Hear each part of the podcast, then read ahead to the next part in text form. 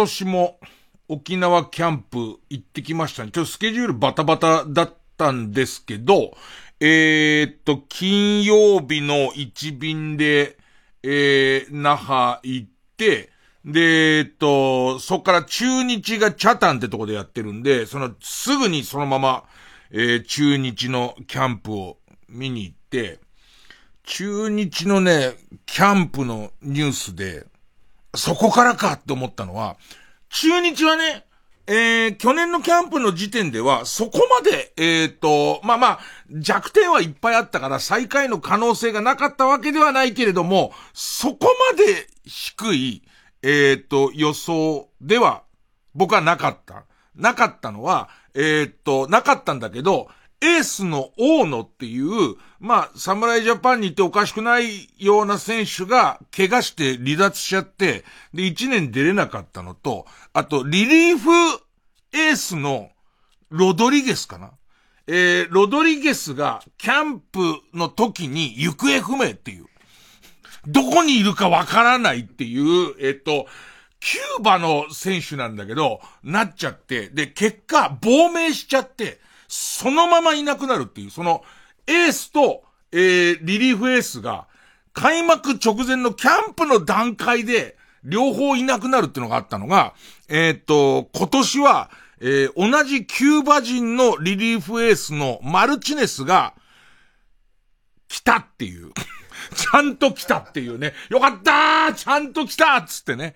えー、っと、そこからでしたね。で、えっと、そうね、何から話せばいいから軽く、オープニングは軽く話してね、タイトルコールをするっていうのを、えっ、ー、と、先週教わったんで。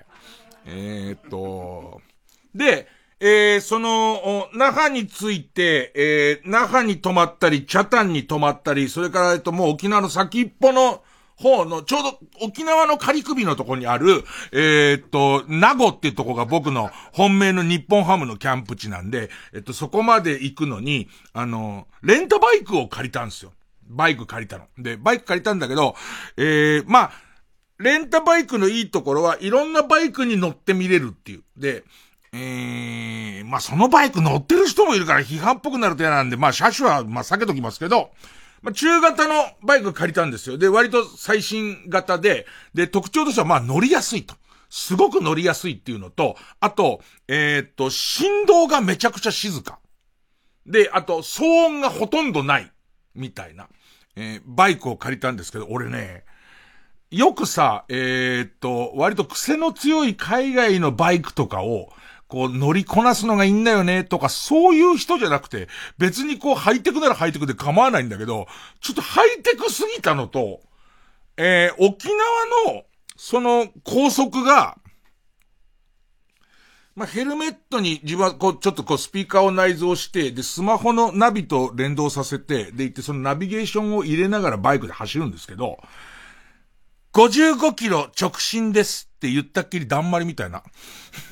あのもう別になんもないの。要するに、えっ、ー、と、名護に行こうと思ったら、その、えっ、ー、と、高速道路行くしかなくて、で、そこがほとんど分岐がほとんどないから、55キロ直進ですって言ったっきり、その、えっ、ー、と、かなりスピードも出るのに、え、振動もなくて音が静かだから、で、しかも、大してギアチェンジする必要もないの。ほぼほぼその、えっ、ー、と、巡航スピード出たら、それキープが楽なバイクだから、まあ、やることがないね。何にも、その間になんかこう、バイクを乗っているっていう感じも、なんかないまま行くのが、ちょっと退屈だったの。いつも乗ってるのが 200cc だから、えっ、と、高速なんか乗ると、割とこう頻繁にギアチェンジしたりとか頑張らなきゃいけないんだよ。そういうのもないから、えー、400だから、なんかね、暇だなーっつって、ね、あのー、無理すれば、えー、っと、おちんちんいじれるぐらい、おちんちん無理、なんで無理していじるのかわかんないんだけど、ね、えー、そんな感じでしたね。まあ、あといろいろ起こったことは、じゃあ、じゃあタイトルコールしてから。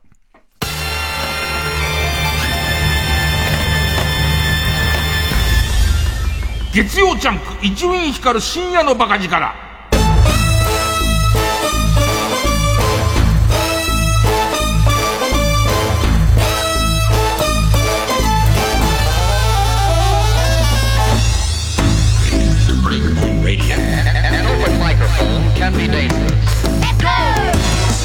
あのー、日本放送が、えー、日ハムのそのキャンプレポートを電話で入れてくれと。ね、電話で入れてくれたら、その往復の飛行機代と、えっ、ー、と、一泊、一泊の、えっ、ー、と、ホテルを出してくれるっていうんで、で、張り切って行ったの。でいて、もともとその日ハムが好きだから、日ハムめちゃめちゃよく見る上に、とにかくレポートでいっぱい喋ろうと思って、で、いろんなその選手を見たりとか、ね、して、で、いざその生放送で、それまでもちゃんと、ちゃんとしたホテルに、その一泊は日本放送が出してくれるってこともあるけども、そのホテルからちゃんとこうレポートができないと、携帯電話レポートができないといけないから、すごいちゃんとしたホテルで、その電波状況もホテルにも確認したし、行ってからも確認して、完璧なの。完璧なのになんだかわかんないけど、もうアクシデント、俺のせいじゃねえよとしか言えないんだけど、あのー、番組の放送の、えー、それじゃあ沖縄の伊集院さんみたいな。ね。伊集院さんって言った途端に、なんかすっごい電波状況悪くなって、あのー、スタジオに煙山さんっていう日本放送でスポーツアナがいて、まあ、この人がいてくれるからなんとかなんだけど、あと、えっ、ー、と、アイドルちゃんの、えっ、と、日ハムファンの宮崎さんっていうアイドルちゃんともう一人、勝負さん、ジャイアンツファンのアイドルちゃんがこれいて、で、そこと掛け合いなんだけど、繋がった途端に、出番になった途端に、すげえこう、電波状況が悪くて、何度も煙山さん、煙山さんがすごいしっかりしてるから、あ、ちょっと電波の状況が悪いみたいですねっていう、えっと、ここまでは聞き取れたんですけど、その先がちょっと聞き取れませんでした、みたいのを、落ち着いてやってくれるの。だからちょっと繰り返してくださいって言われるんだけど、なんかその、頭とかで、どうもアグーインヒカルですとか、それを、あ、すいません、ちょっと今あの、電波の状況が悪かったんで、もう一回って言われる、すごい、もう、なん、何にも言ってないっすって。で、えっ、ー、と、こっちは何にも言ってませんけど、なんつって。えっ、ー、と、去年はあの、日ハムはもう僕はキャンプの時点で、ちょっとその、えっ、ー、と、もう、育成の一年にしてほしいと。で、おそらく順位予想も最下位だろう、みたいなこと言ってましたけど、今年の日本ハムはちょっとこうパワーアップしてすごい補強にお金もかけてて、もうまさに日本ハムだけにウィナー、ウィナーに、すいません、と、補強にお金をかけたってとこまでは分かったんですけども、あの、もう一回お願いします。何にも言ってないです、俺。ねえ、何にも言ってないのダメじゃん。ね何にも言ってなきゃダメなんだけど、それがなんかこう、そのちゃんと、ちゃんとしたその、えっと、放送の形で機材が言ってんじゃなくて、えっと、その、えー、今電話が良くなってるから、その、電話リポートだ。電話リポートの悪いとこ全部出たっていう感じで、もうどうしていいかわかんない。えっと、その電話を通してしかオンエアの帰りもないから、だから今どれぐらい俺の声が聞こえてないのかもわかんないんだけど、まあまあ、一生懸命、一生懸命やりましたけど、もうだから、本当はタイムフリーとかで聞き直せんだけど、どれぐらいその なんだろうな、あの、それもさ、よくわかん。中で一応ギャグになってたかどうかわかんないけど、俺的には、ちょっとなんか僕がこう興奮するとノイズ乗っちゃうみたいですね、みたいなギャグを言ってんだけど、受けてるかどうかわからない。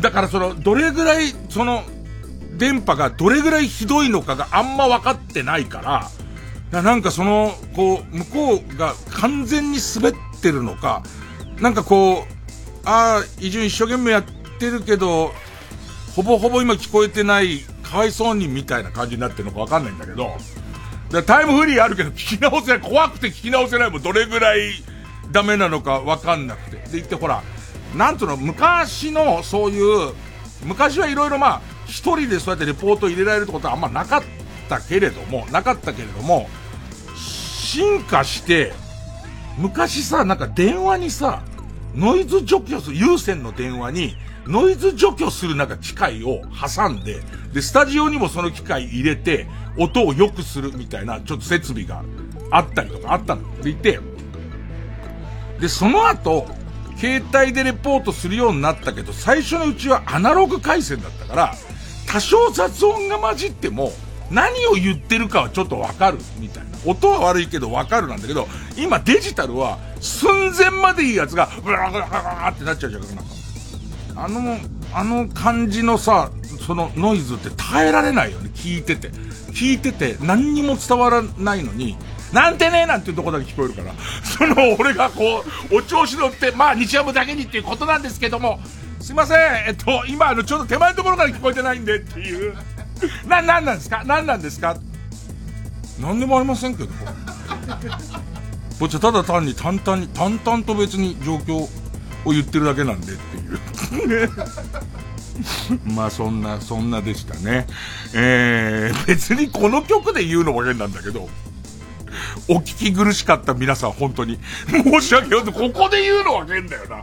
ここで言うのは。ねえ。ー、曲、えー、ザゼンボーイズで、チャイコフスキーでよろしく。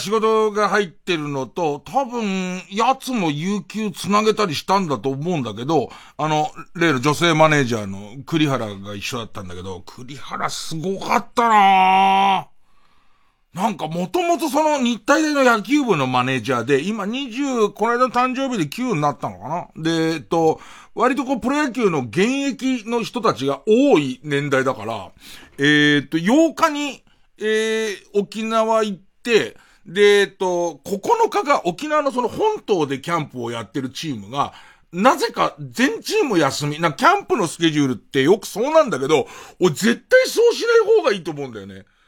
だってさ、人気球団に集まっちゃうじゃん。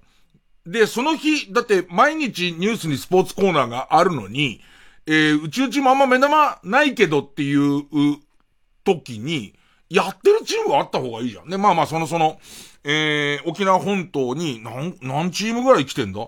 日ハム、えファイターズ、えっ、ー、と、楽天も来てるし、中日も来てる、広島も来てる、えっ、ー、と、それから DNA も来てるって、これぐらい来てるのに、休みなの？で、俺行けんのが8、9、10でも11日急に仕事入ってもう戻らなきゃならないんで、9何にも見ないっていうのがもうもったいなくて、じゃあもう、もう、えー、っと、もう自前で、石垣島までの往復の飛行機取って、で、石垣島で、えっと、ロッテがやってる、千葉ロッテがやってるっていうんで、えー、じゃあ石垣島行こうっつうんだけど、まあ、ロッテの一番の話題は、どうやったって佐々木朗希投手なんですよ、やっぱり。佐々木朗希投手がめちゃめちゃ話題なんだけど、えー、スポーツニュース見てたら、前の日に、えー、もう結構かなりの球数を投げてると。ブルペンに行って投球練習をしてると。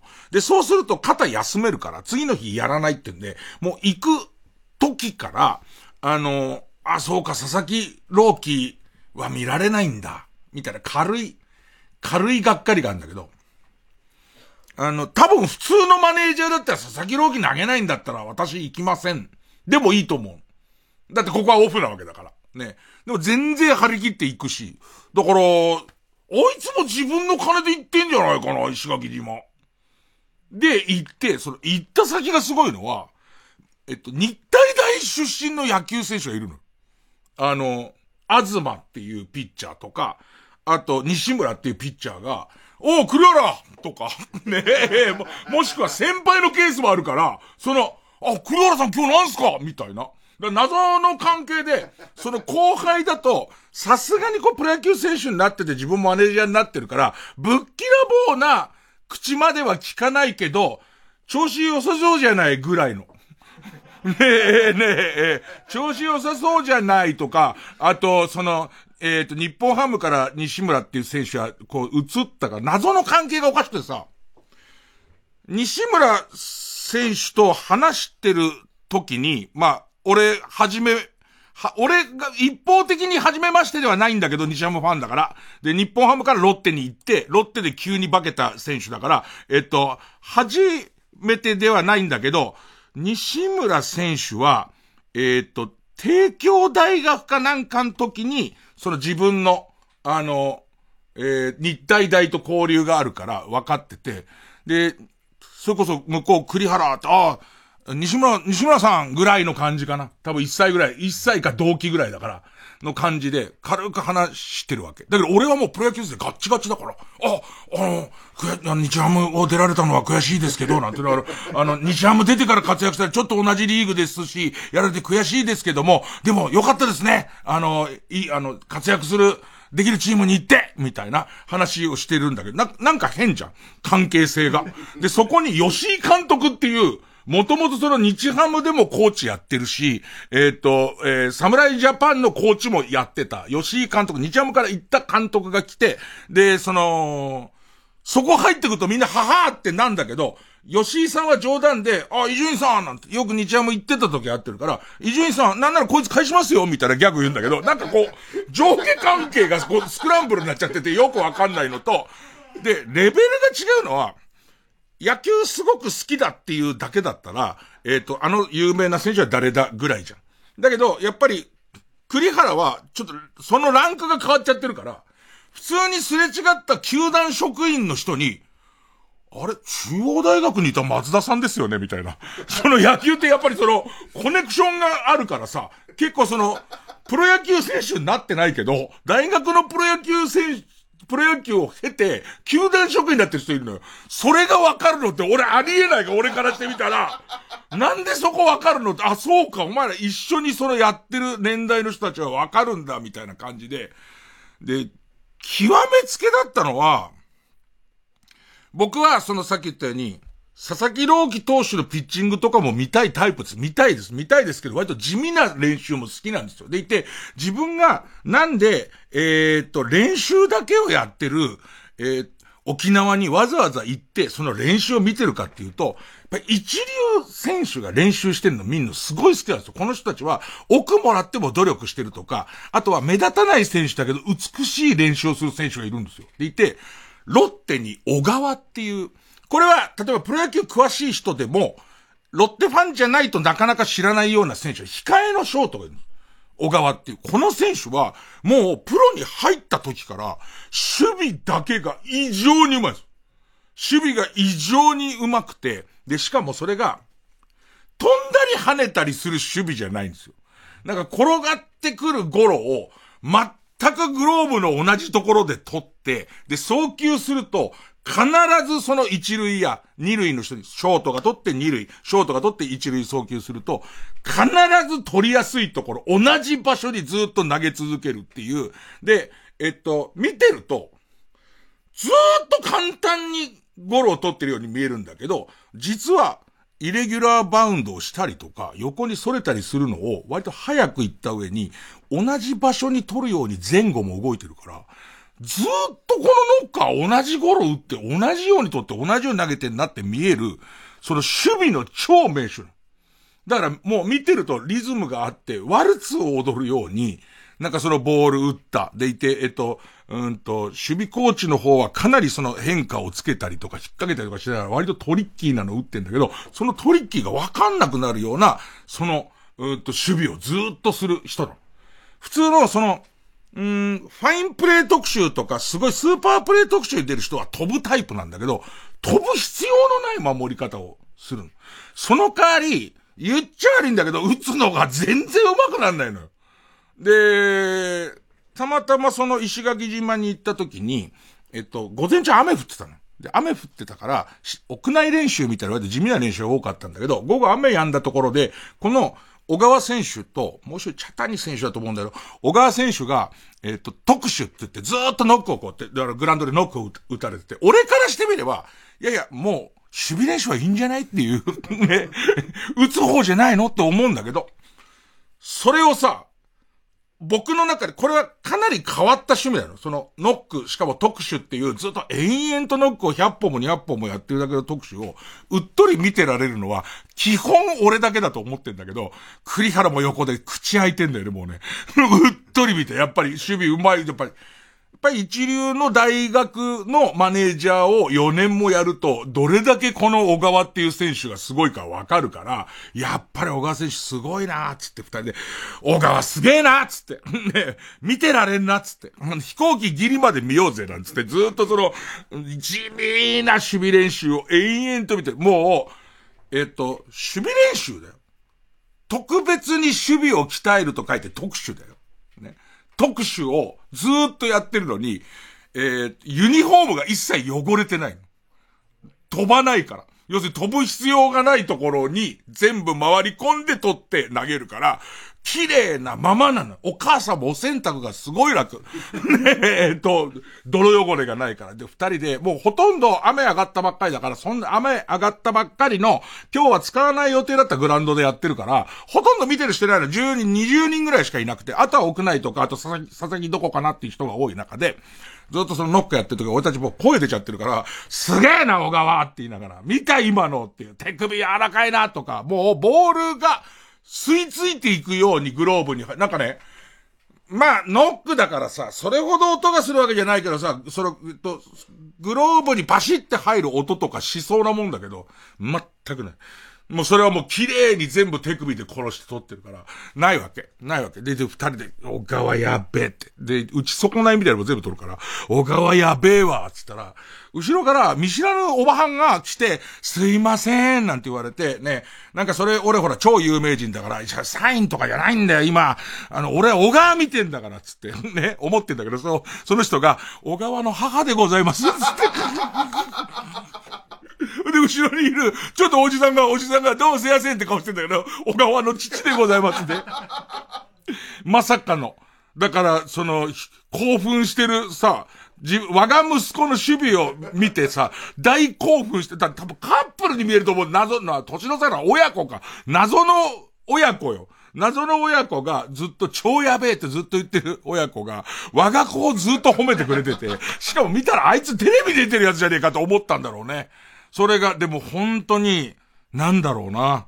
俺、守備練習をあんなに見、見ていられる野球ファンとか男とか女とか関係なく、人を、俺がなんかいつもキャンプ一人で行って割と見てんだけど、誰ともこれは分かち合えないだろうなっていうこの地味な特集を見てると思ったら、まさかの、クリ、マネージャー栗原が、一緒にずっと。うん。おかげであの、石垣島帰る飛行機は遅れそうになったけどね。それはマネージャーとしてどうなんだって話なんだけどね。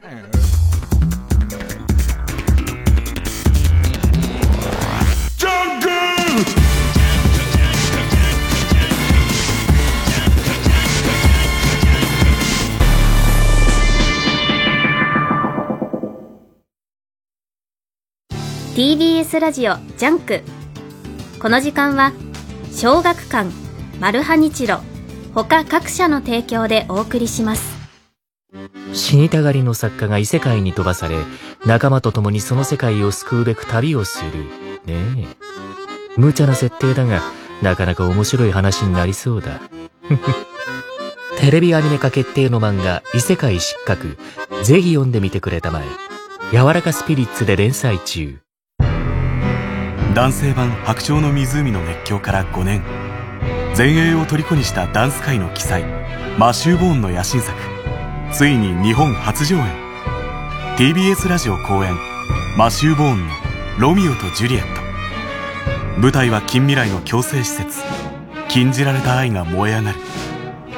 最も残酷で痛ましくそして最もセクシーな「ロミオとジュリエット」4月10日から21日まで。東急シアターオーブで開催。チケット好評販売中。詳しくは TBS オンラインチケットのウェブサイトをご覧ください。ラジオもポッドキャストも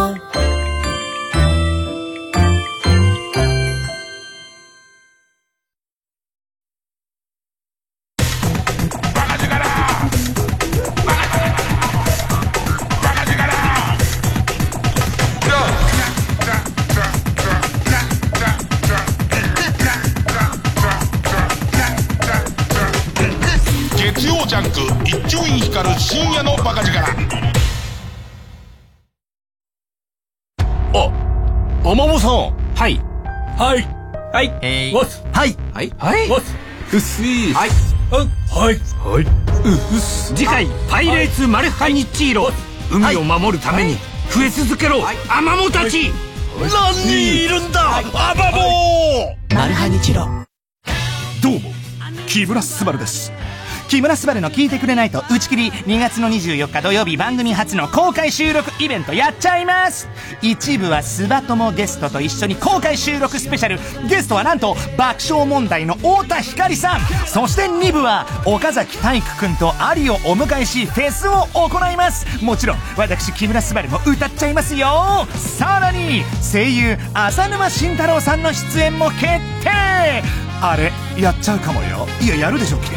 うん。なので皆さんぜひ楽しみに遊びにいらしてください。詳しくは TBS ラジオのイベントページをチェックだ。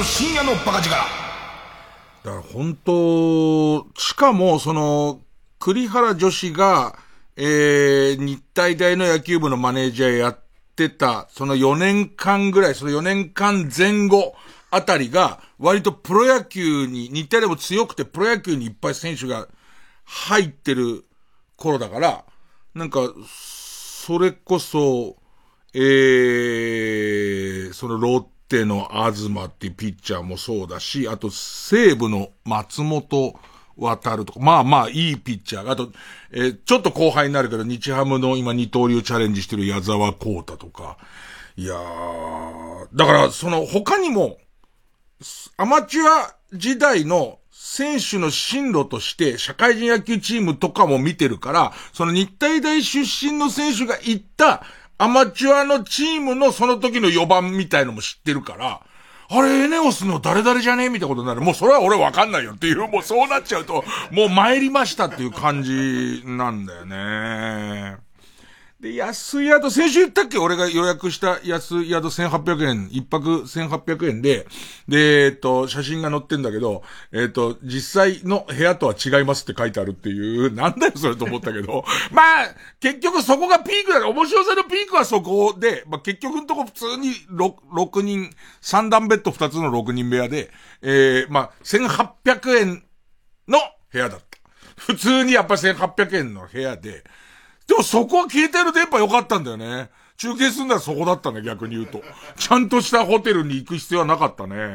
で、もう一泊したところが、えー、っと、栗原と同じ、えっと、栗原が自前取ってるホテルと同じホテルを、そこがいいって言うから俺も取って行ったんだけど、行ってから俺全然忘れやせたんだけど、去年か一昨年このホテル泊まってる、去年かな？去年もこのホテル来てんなっていうところで、徐々に思い出してきて、夜じゃあ飯一緒食い行こうかって話になって、飯食い行くのに、あ、この、この、確か去年さ、たまたますぐそばに食べログの点がめちゃくちゃいい居酒屋があって、そこ行こうかと思って行ったんだっけどうなんだっけみたいな話になって。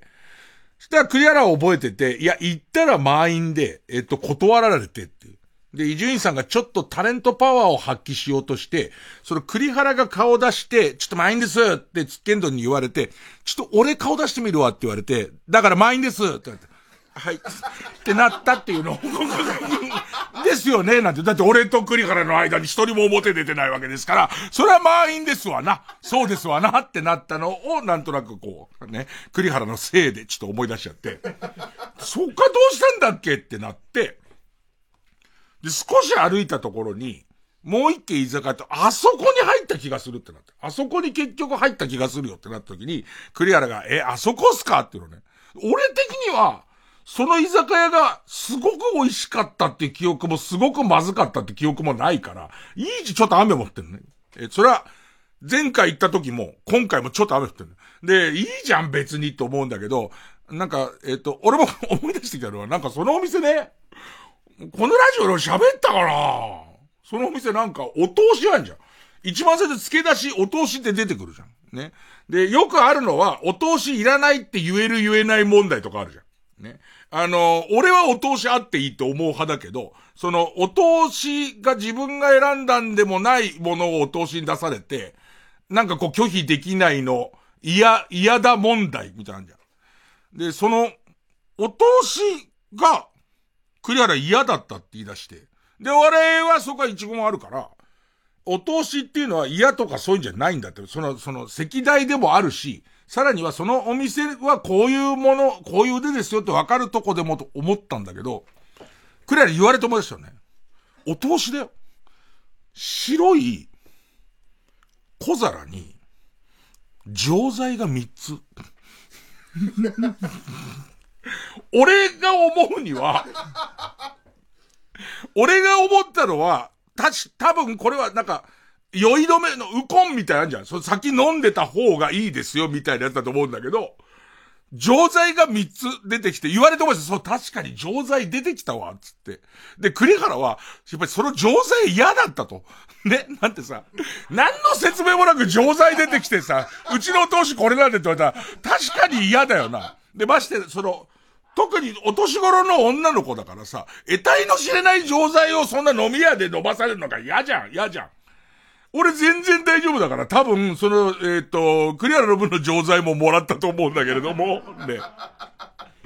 で、えっ、ー、と、そこから多分、天使が大勢来て、俺を、えっ、ー、と、連れて行こうとしたんだけれども、向こうから、おばあちゃんが来ないでって言ったっていう記憶だけがある。だから多分ウコンだと思うんだけど、ウコンじゃねえじゃねえか、それが分かっちゃってたらっていうね。だけど、で、それで、そこ、ちょっと嫌だったんだって話になったんだ。それで、あの、錠剤から飲むのちょっと私テンション下がるんですけど、みたいな感じになってて。ね。でいて、えー、多分向こうはサービスなんだよ。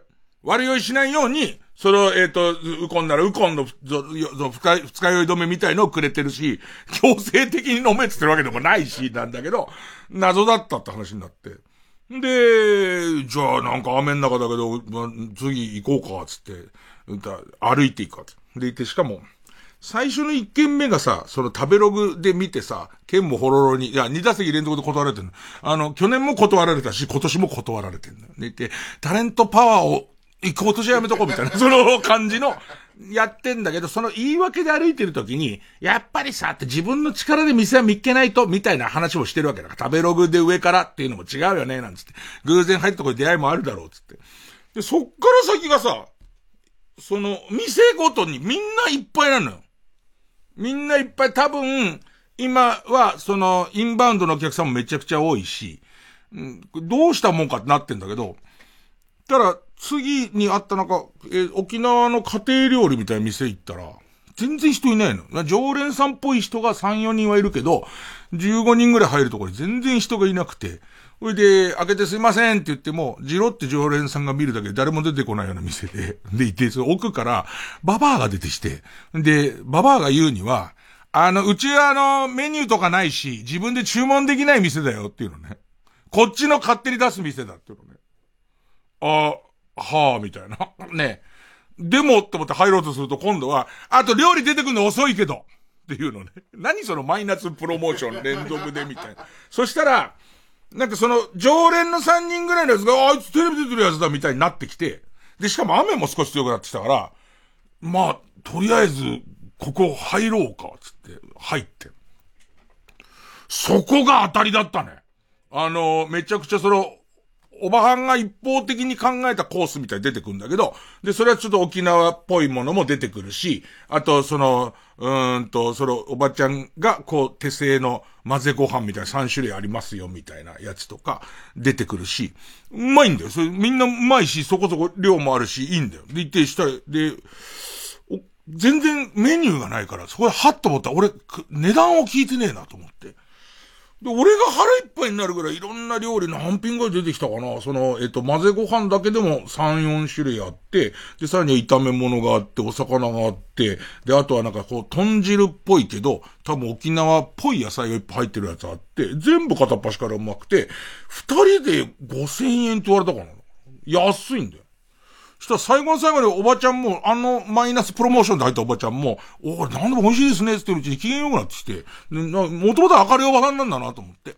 で、えっと、よくわかんない、あの、沖縄の琉球民謡みたいな綺麗な派手な衣装を着たセピア色の写真にこれ、伊集院さんサインしてっていうのね。なんだよ、誰だよ、これと思うんだけど。これ誰だと思うだ知らねえよ、そのクイズって。若い頃の私、わーい、はいはい、みたいな。なんで若い頃の私の写真にサインしなきゃいけないんだよ、みたいな交流した後に、最後に、最後の最後になって、おちょこぐらいの容量のちっちゃい、なん、なんていうの、グラス、ちっちゃいグラス、ね、ショットグラスっていうの。あれの中に、謎のドロッとした液を、あの、入れたやつを、飲んで飲んでつって。これ何ですか？いや、何とかいいから飲んで。その感じが嫌で他の店から来たんだけど、と思いながら、ね。でいて、なんか、謎の、謎の薬、薬種、薬、薬草で入れた、あの、漬け込んだ、泡盛の古いのに、薬草で漬け込んだやつで、すごい体に、すごい体にいいから、でいて、飲んだら、まあ、に、苦甘い。でいて、別に、べってほどじゃないけど、なるほど体にいいんならいいかな、みたいな。でいて、お腹の中、カーって熱くなったと思ったら、おばはんが、私は一度も飲んだことはないんだけどね、つってた。私は作るだけで。私はほら、下戸だから。下戸だからじゃねえよ。下戸が役所どうやって作るんだよと思いながら、そんな感じだったななんかね、沖縄は、いつ行ってもいいね。で、日ハムのさ、取材とかもするんだけどさ、なんせキャンプの取材って、それは、えっ、ー、と、プロの、えー、新聞記者とかもそうなんだけど、なんつうの、特別に一人一人こうインタビューをする時間ってほぼないの。テレビ番組とかだったらちゃんと時間を、あの、決めて、あ、これも、えー、キャンプリポートをしたことがある、キャンプでインタビュー取材をしたことがあるタレント、もしくは、えっ、ー、と、アナウンサーだったらもうあるあるなんだけど、とにかく練習に来るところだから、あのー、インタビューをちゃんと広報を通してお願いしてても、何時になるかわからない。大体これぐらいの時間のその朝の練習が終わってランチの手前のとこでやるって言うかもしれないし、急に監督が特殊、まあ、特殊は大体メニュー決まってんだけど、急に特殊って言う時もあるから、その間でどこになるかわかんないけど、20分程度、えっ、ー、と、インタビューの時間を取りますよ、みたいな方式だから、そこそこ、有名なタレントも待つんだよね。そこすごい待って。じゃあ当然、みんなキャンプ来てて、その合間で良ければいいよって取材の仕方をするから。俺一回、昔、ドラゴンズに種田選手っていて、で、その選手を待ち、待ってインタビュー、ちゃんとテレビ番組でインタビュー行くのをずっと待ってて、ほいで、えっと、次シャワー浴びた特殊もやって、バッティング練習もやって、シャワー浴びてからって言われて、やっと、俺多分4時間ぐらい待って。で、えっと、やっとインタビューだと思ったら、えっと、歯医者さん行ったって言われて。それぐらい選手ファースト。それぐらい選手ファーストで、ましてやそれインタビュー取材の申し込みじゃなくて、一応パスをもらって、それ伊集院日本放送でパスもらって行ってるから、えー、っと、関係者がしか入れないところもうろうろできるし、ブルペンが見れるなんてすごい幸せなこともあるんだけど、ピッチング練習場が見れるっていうのもめちゃめちゃ幸せなことで、それは、その、いわゆる、うんと、ファンの人よりも全然近いところで見れるから、これだけでもお金払って見れるんだったら、いや、それは5万出してもいいよっていうぐらいの経験なんだけど、それ以外に、この後リポートするから、いっぱいちょっとこう、聞きたいことはいっぱいあるけど、インタビューの権利はもらってない。で、そういう時どうするかっていうと、えっ、ー、と、新聞の記者の人たちもそうだけど、えっ、ー、と、長く通って顔を覚えてもらったら、ブルペンが終わる、投球練習が終わると、今度は室内練習場に行ったりとか、走り込みをやる人は、えっ、ー、と、陸上競技場に行ったりするんだけど、その動線のところをうろつくっていう。で、うろついて、お疲れっすみたいな。あーなんてなったらめっけもんで、さっきこうだったですけどどうですかみたいな。で、俺は今日、この回、伊藤博美さんっていう、えっと、来年の日ハムのエース。来年の日ハムのエースで、でいて、侍ジャパンも入ってたし、WBC もめちゃくちゃ、えっ、と、いいピッチングした伊藤選手をずっと見てて、もうちょっとね、恋する乙女みたいな。この道、伊藤選手通るといいなっていう。わかんない。だって次のメニューわかんないから、もし屋内行かなければこの道は通らないわけ。だからそこのところでちょっと物陰でずっと、物陰でずっと。ね、お酒をバクバク噛みながら、ね、待つしかないのよ。ね。えー、えー、と、なるべくパンチラを、ね、いい匂いをさせながら、ね、待つしかないんだけど、伊藤選手投げてて。で、そしたら、やっぱ、デカブツは得だなと思ったのは、したら、と、ちょうどその山間が当たって伊藤選手こう、と、通ってきて、で、あ、伊集院さん一応日ハムファンをすげえアピールしてるし、今までも会ったことあるから。したら、あ、伊集院さんって来てたんですかなんて今年もよろしくお願いしますみたいな話した後に、さっきスイーパー投げてましたよねみたいな。その新しい、今まで伊藤選手が投げてない球を、その、えっ、ー、と、試してるっていうね。あ、わかりましたか。なんて言いながら、あの、スイーパー、あの、今年からですよね。なんて、今年から今試してるんですけど、これこれこういう時に使いたくてやってんですけどね。なんて、まだコントロールがちょっと難しいんですよね。なんつって、あ、ありがとうございました。なんつって、ね、伊藤さんと話せた。今日伊藤さんと話せたの帰り道みたいな、その感じ。その感じずっと、ずっとそれが、その、キャンプ取材、キャンプ取材の、えっ、ー、と、ベストの形だから、よくあの政治家のぶら下がりっていうのとあと一緒だよね。あれでこう通り道行ってはそこのところで通りそうな人、通る人が、あのー、来たらっていう。で、また一人来たって、でっかい選手来たと思ったら、それがバーヘーゲンだったから、英語ができないっていう。ねえねえ、その、バーヘーゲンにも聞きたいこといっぱいあんだけどな、なんつって、日ハムに2年いてから一回メジャー戻って、どうして日ハム来てくれたんですかが、俺 ECC 途中でやめちゃってるから。だからもう、バーヘーゲンに何も聞けないんだけど。でもなんか日ハム今年はちょっと面白そうなのと、あの、えっと、アホほどキャッチャーのポジションがダブついてるっていう、あのー、開幕に一軍に入るかもしれないキャッチャーが、普通キャッチャーって一試合に二人でいて、もし急遽デッドボールでできない人が出ちゃったら困るから三人いるのが普通なのに、八人ぐらいいるのね。で、八人とかが誰、いい言い方をすれば競争、悪い言い方をすればどんぐりの背比べで、だからこう、先発、紅白戦にどんだけキャッチャーいいんだよ、みたいな、そんな感じになってて。でいてもうメモもすんごい、いっぱい取って投手陣はこう、えっ、ー、と、キャッチャーはこの戦争でこの人がこの紅白戦でちょっと活躍したんで、ここが一個頭出てるかもしれないみたいなメモを取って、結局電波がぐちゃぐちゃっていう、全くね、えっ、ー、と、電波状況が悪くて、でですねって言おうとすると、ブラララってなるっていう、地獄だね。地獄。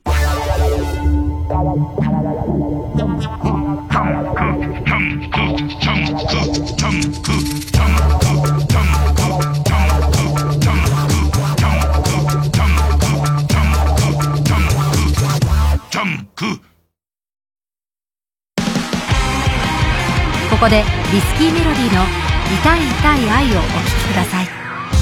誰もが無敵のコメンテーター。あいつとあの子がどうしたって。姿のない声で正義振りかざす。アイドル志望で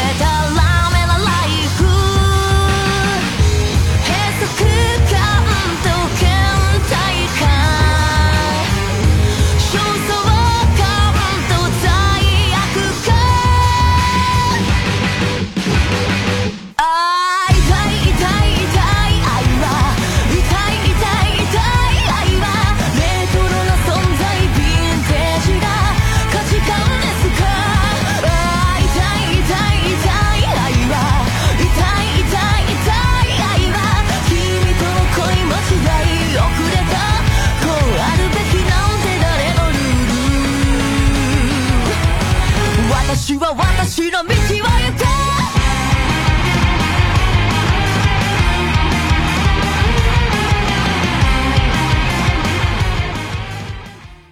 ラジコ。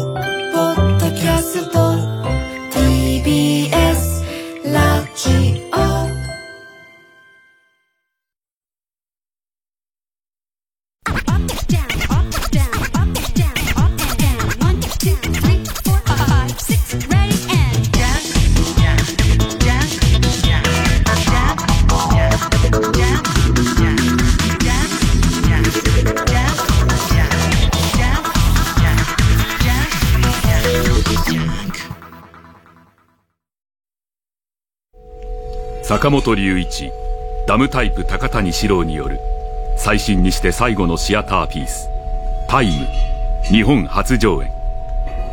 坂本が全曲書き下ろした音楽とパフォーマンスビジュアルアートが融合。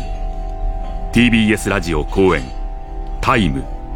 3月28日より新国立劇場中劇場で上演。チケット発売中。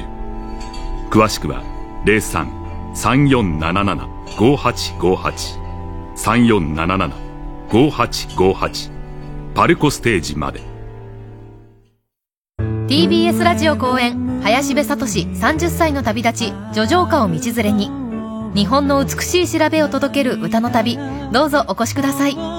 茨城県つくば市公演は3月23日ノバホール大ホールにて開催。詳しくは TBS ラジオホームページのイベント情報まで。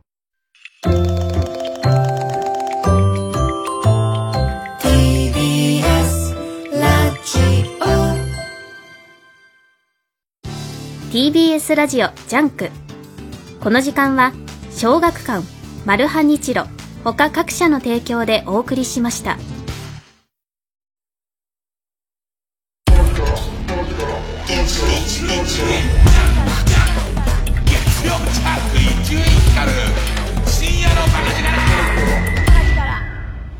あと、沖縄情報としては、私の前に座ってる河野和夫ちゃんに言っときたいのは、あのー、意外にあのバッテリー、あの、俺らの、俺らの本職の、えっ、ー、と、充電の、あの、バッテリーあんじゃん。あの、よくコンビニとかに、充電済みのバッテリーがいっぱい置いてあって、サブスクっていうか、こう、契約しとくと好きに持ってって、でいて、えっ、と、好きな場所で返せるやつ、結構普及してる結構設置されてるんだけど、だから、えっと、弊社のバッテリーは沖縄でも活躍、すげえ活躍してるんだけど、意外に、あの、多分ね、多分なんだけど、えっと、お店の人にちょっと聞いたんだけど、割と沖縄では、借りた人が元のところに返すケースが多くて、我々の出番がまあないらしいんですよ。だからもうちょっと沖縄でも弊社のバッテリーが根付いてくれれば、多少沖縄行った 遠征先でも1800円稼げが一泊できるんで、あの、なんとかなるはずなんですけど、なんかほとんどそのバッテリー自体は動いてない動いてないっていうより一人の人が借りたら元のところに返しに来るだけで、もしか言ってたら、もしかしたら夏とかはえっと、使ったやつを空港に返すパターンが出てくるから、それは動くかもしれないって言われたのと、あとは沖縄、東京に比べると、深夜のコンビニ入っても、えっと、外国の人じゃなくて、普通に沖縄の人が、あの、店員さんをやってるんで、顔がバレる。ね、もう、一件だけやってみようかと思ってたんだけれども、ほら、一日さん沖縄来てんですかって言われちゃって、へえ、つってあの、スマホで一応、えっ、ー、と、モバイルバッテリーのメンテナンスのさ、証明書があるんだけど、それ出せなかったね。出せず、だって伊集院さんって言われちゃったから。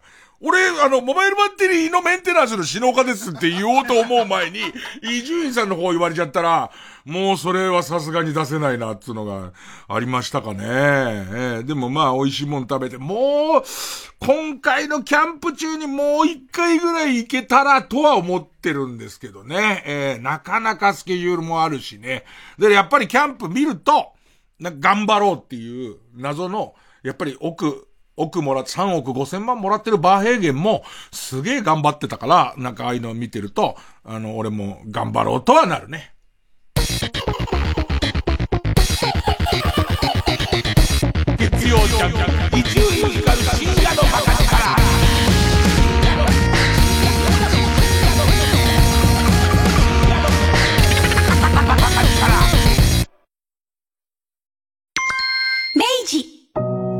新垣結衣です。バレンタインにメルティーキッスはいかがですか？大切な人に感謝の気持ちを込めたプレゼント。自分へのご褒美にもぜひ。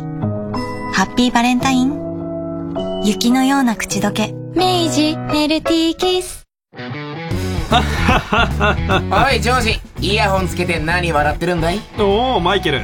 今 N93 金の国の卵丼ぶりを聞いていたんだよ。ああ金の国ってあの若手コント師かい？そうさ彼らはネタだけではなくトークも面白いのさ。それはうちのママのミートパイと同じぐらい最高だな。だろう。金の国の卵丼ぶりは Apple Podcast、Spotify など各種音声プラットフォームで配信中。ぜひ聞いてくれよな。通勤中のドライブに欠かせなくなりそうだ。うん。休日のバーベキューにストップウォッチが欠かせないように。それはどういう意味なんだ？桃色クローバー Z 高切れに初主演。映画「サマーフィルム」に乗っての脚本を務めた三浦直之による最新作はそれぞれの家出が重なって生まれるファンタスティック瞑想ストーリー。パルコプロデュース2024最高の家出。作演出三浦直之。出演高木玲に祈きららほか TBS ラジオ公演で2月4日から24日まで新宿紀ノ国屋ホールで上演。チケット好評販売中。詳しくは03-3477-5858パルコステージまで。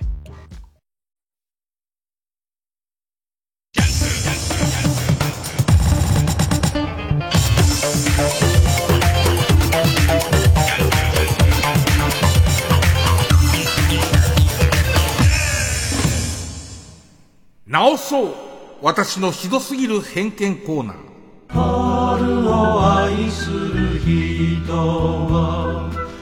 えー、人間というものは人様を色眼鏡で見てしまいがちです。えー、自分の中から僕みたいな特に下世話な人間は偏見というものを一気にゼロにするっていうのはもしかしたら難しいのかなと自覚しています。なので、えー、自分の持っている偏見を一度告白することで強い反省をすれば、えー、いい方向に向かうんじゃないかという、そういうコーナーです。でいて、読むネタがペンネーム、ダリ口一郎。ボルゾイのうんこは細長い。あの、多分普通のうんこだと思いますけど、たまにボルゾイすれ違うと、すごいびっくりするよね。で、多分、ボルゾイみたいなやつが懐くと嬉しいのは、犬飼ったら分かったね。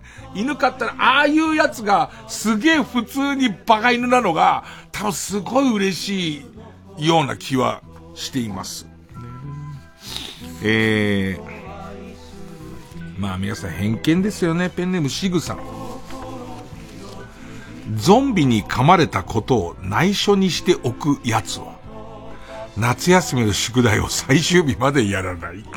だから、後で大変なことになるよっていう、ね、それをずっと夜寝る前に、えー、長袖のシャツを上げて、大きくなってるっていう、あの、髪跡が大きくなってるっていうことを分かって、確認するんだけども、誰にもずっと言えないタイプのやつは、あの量の宿題が終わるわけないだろうっていうのをそのままにずっとしてきたやつなんだっていう理論なんでしょうけど、そんなことはないです。ね、うーん。ペンネーム大入り袋。パロディ系のアダルトビデオは、うまいタイトルを思いついた時点がピーク。そうなんだろうね。あと、なんかその、上手につけても、撮る方はもうめんどくさいもんね。もうあの時の企画会議で大笑いして、そこがピークだよね。でいて、その後、思ったような、その、ロケ場所も多分、なかなか見っかんないから、そうだね。えー、そうだねじゃねえんだよ。なんだよ、このそうだね。いつもそうだねってなっちゃうんだよね。ペンネーム、いちごにはうっすら毛が生えている。北王子金也の陰謀は両端が白い。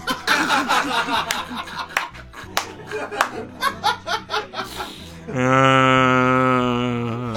聞いてみます？マネージャーに。一応こういう説が出てるんですけど、つって。北尾金也さん今多分ホリプロ、ホリプロの中いろんな部署あるんだけど、ちょっと前まで俺ホリプロブッキングエージェンシーとかにいたような気がするんだよね。栗原調べてもらったらわかる。なんだ、それ、なんで知ってんだよ、それを。えー、ペンネーム、虹色ろうそく。港区女子は、自分のことを、私は港区女子だから、やっかみ半分で嫌われていると思っているので、自身の言動を反省することができない。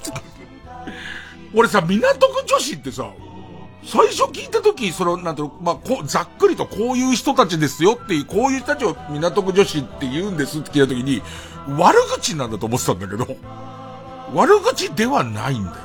だって、なんか、港区女子から言わせてもらうと、みたいな発言する人もいるっていうことは、そうだ、まさに偏見ですよ。今一つ偏見に気づきましたよね。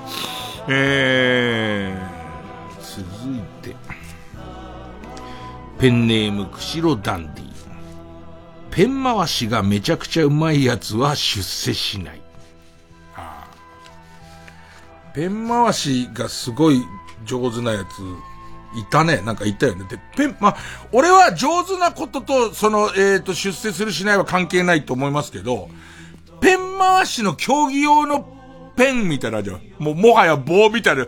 公式のペン回しの、あの、ペン、棒を買っちゃう人は、えー、と、うまく言えないけども、買っちゃうんだって思う。ね、あ、あ、それ買ったんだっていう、ってことはもう、あ、そう、あ、記録とかが聞きたいわけではないっていう、その感じにはまあまあ、なりますかね。えー、そうですね。ペンネームそろそろ旧姓中山。洋服の、リバーシブル機能を使うことはない。あー、中学生ぐらいの時は、せっかくリバーシブルだからって言って、何度か、でも結局どっちかになるよね。こっちっていう方にずっとなるよね。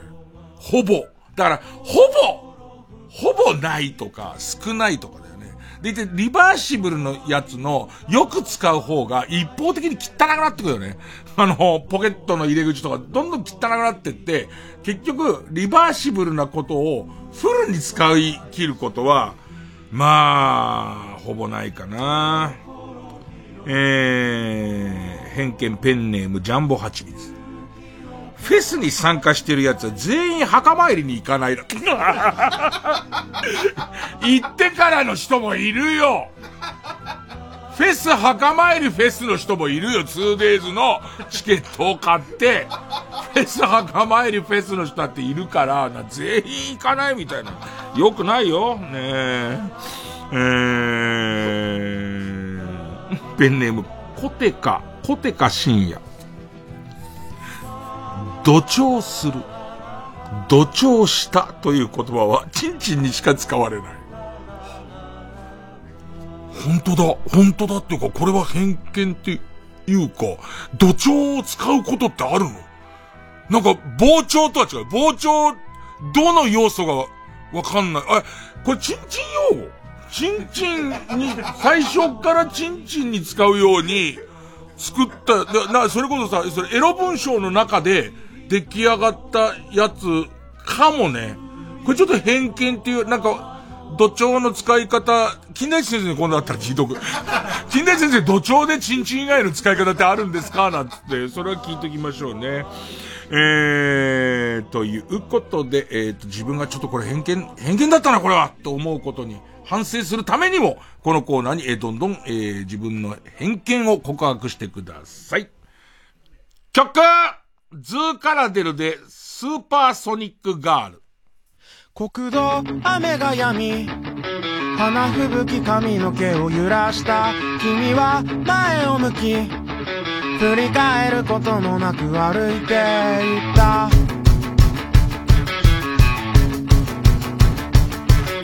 私なおのこと情けない気持ちをひた隠し次のバス停を通り過ぎて足を速めた。この足で行きたい。チャリに抜かされて。春風と雪が混じる花びらがバッサと舞い上がる花歌風を騙し音速の壁を越えさせて。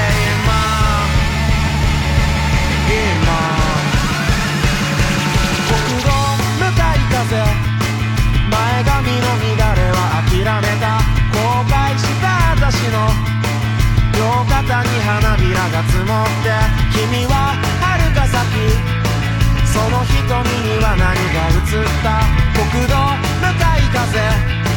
汗ばんだ体を切り裂いて継ぎはぎの体。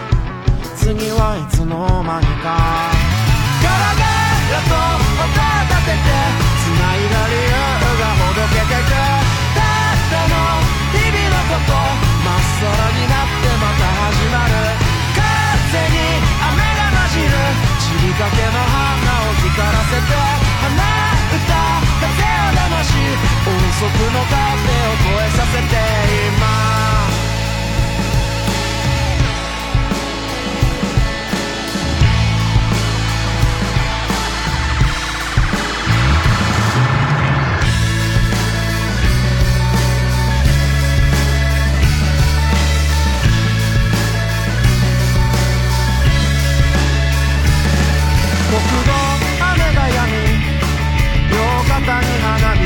もって君は前を向き振り返ることもなく歩いて私なおのこと情けない。気持ちをひた隠し国道雨が止みこの足で行きた。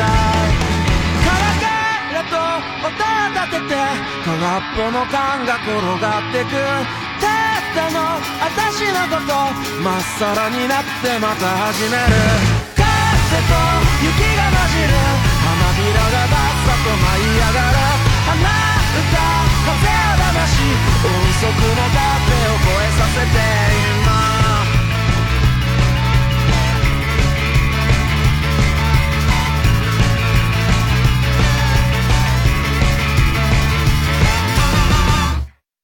なんか、土壌は、その血管がこう何、あの、浮き出る、膨張して浮き出るやつは全部土壌なんだって。だからあの、採血するときに、あの、ゴムみたいなので縛って、で、浮き出てくるやつ、あれ土壌らしいよ。だから、俺割とあれがなかなかならなくて取りづらかったりするけど、だからなかなか土壌しないって言っていい、ナースの人に、すいません僕はなかなか土壌しないんでって言うんで。えー、なんかそういう使い方も、そういう使い方がもともと正しくて別におちんちんだけが土壌、え、勃起って何でも勃起する？勃起はおちんちんだけ？な、あと、おちんちん用語って何？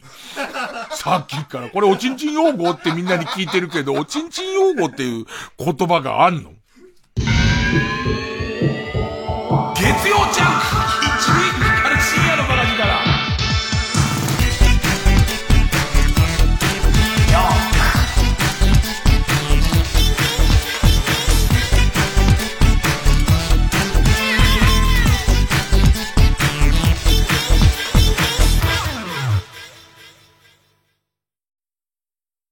TBS ラジオジャンク。この時間は小学館マルハニチロ。他各社の提供でお送りします。初めて明かされるのりさんの真実。生い立ち家族。バラエティの栄枯盛衰。そしてとんねるずの結成秘話まで。のりさん流生きるヒントが満載。皆さんのおかげです。木梨憲武自伝。好評発売中。小学館。皆さん TBS ラジオのポッドキャスト聞いてますか？お笑いカルチャーニュースにお悩み相談などなどそのタイトルは100以上。好きな時間に好きなだけ全て無料でお楽しみいただけます。ポッドキャストならではの企画も盛りだくさん。新たな出会いがあなたを待っているかも。えあの人の番組もあるじゃん。知らなかった。大丈夫。過去のアーカイブも聞けちゃいます。TBS ポッドキャストで検索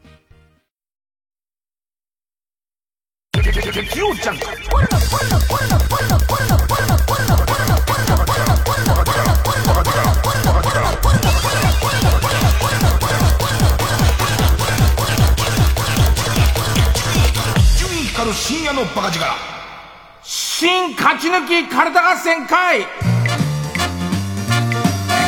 あいつの頭は言えよ勃起。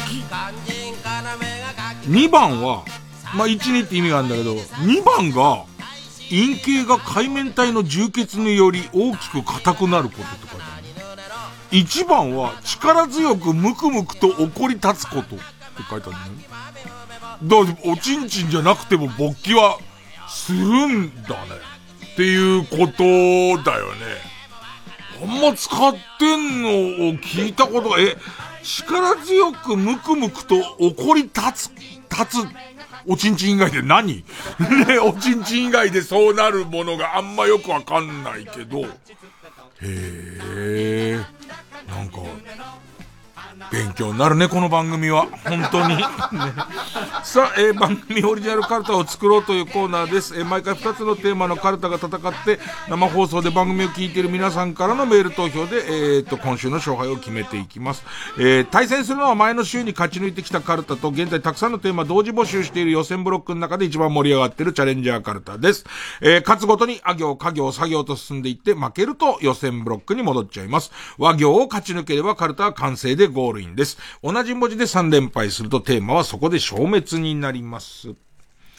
さあ、えー、今週の対戦カード、まずは現在勝ち抜き中、思うまい店の企画会議で、こりゃ面白いを超えてしまってるなと、泣く泣く放送を見合わせた店の特徴やメニューがテーマの、やばうまい店カルタ。ねえー、今週は他行です。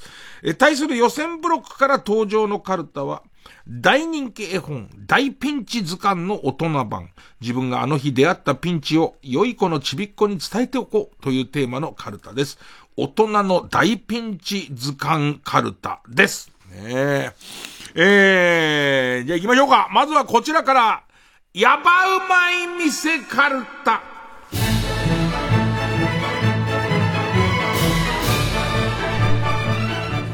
さあ、えー、他行ですね。ペンネームランニング大好き。た。タッチパネルで注文すると、指紋のデータを取られる。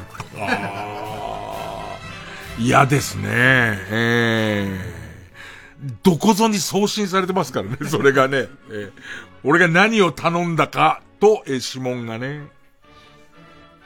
最近聞いた話でさ、すげえなと思ったのが、そういうなんか個人情報とかいろんなところが取ってるじゃんか。で、まあ、個人情報を取るのは目的じゃないんだけど、えー、っと、俺が聞いたのはアメリカのね、アメリカのホラーゲームで、ホラーゲームをやってる、怖いゲームをやってると、突然、こうのはさ、って。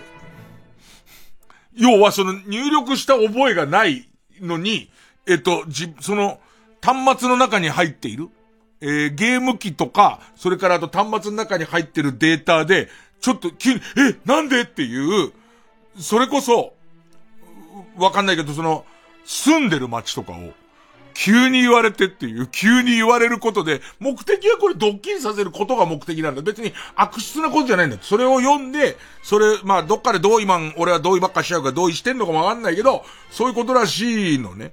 で、言ってさ、きっとさ、それを進めていくとさ、おそらく、おそらく、駅前のさ、マクドナルドにさ、みたいことを急に言われるわけじゃん。もしくは、謎の、ホラーゲームの中に出てくる、ストーカーみたいやつに、何丸何号室とか言われるわけじゃん。うわわわわわわ怖いってなるじゃん。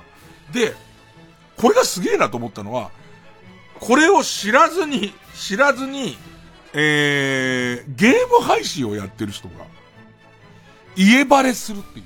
そ、そんなことになると思ってないし、その、おそらくホラーゲームの方も、多分、俺たち別にゲーム配信の許可も与えてねえしってこれだと思うんだけど、そのさ、ある意味怖いってことはサービスじゃんか。でいて、よ、俺よく考えたらと思う。やっぱり俺でも、あの、思いついたら絶対グッドアイデアだと思うけど、あ、そんなことが最新のホラーゲームの中あるんだ。で、だタッチパネルで注文すると、指紋取られたりとか、なんかいろいろ言われるっていうね。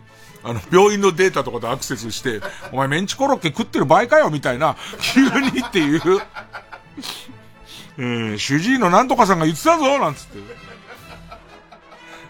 ペンネームランニング大好き続きます。た、大王イカに巻きつかれながらイカ焼きを作っている。国際漫画みたいになってんだろうな。えー、卵生食ナポリタン。ペンネーム卵生食ナポリタン。た、体長3メートルはあるカバの死骸がいけすに浮いている公園。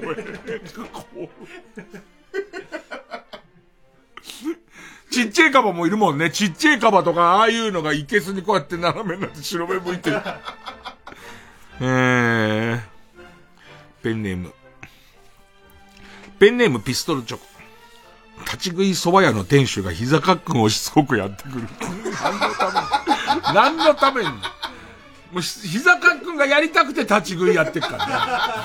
もうずっと。で、しかも、つい夢中になっちゃうようなすげえ美味しいかき揚げとかを出してるから、うまい店ではあるんだけど、やばいのはその親父がもう立ち、や、やめらんないんだから、そーっと後ろに回ってカクンっつって、イエーイだ、イエーイじゃねえよ。ペンネーム BJ サトル、た。やばうまい店からだった。高く放り投げすぎて、くっついてしまったピザ生地が天井に5、6枚張り付いている。えー、えー、ペンネーム、ナンバナンバ。ち、厨房でロボットに店員がめちゃめちゃ怒られているか。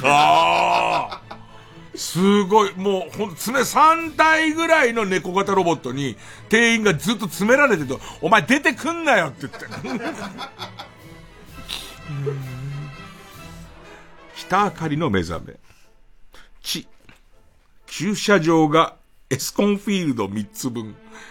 でも地方とかさ、果てしない駐車場の店あるよね。あの、本当に、店、店舗自体は、多分、ワンオペでやれる限界がこれぐらいみたいので、15人とかしかないのに、どこまでこれ駐車場だしかも街道沿いだから、超でかいトラックとかが何台も入れるようになってるとこ、たまにあるけどね。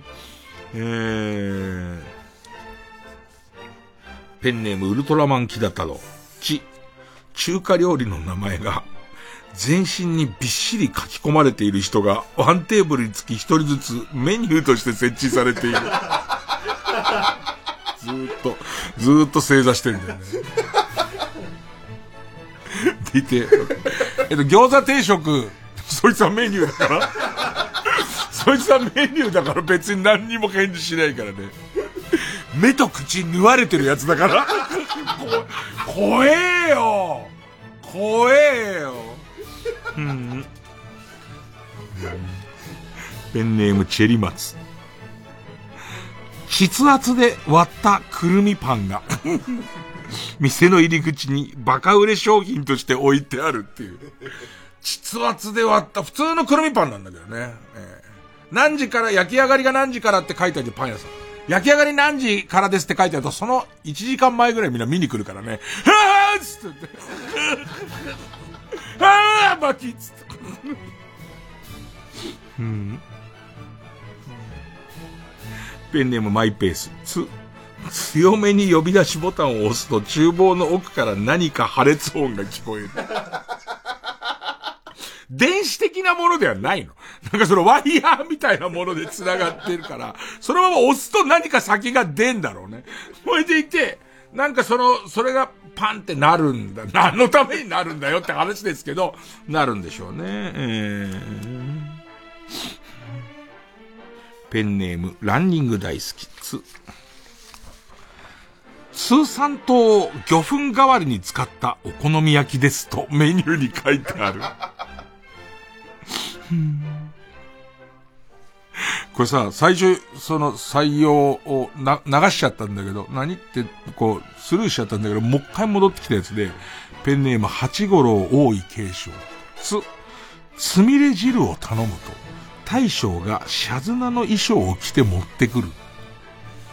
つみれセプテンバーラブなんだよ、これ。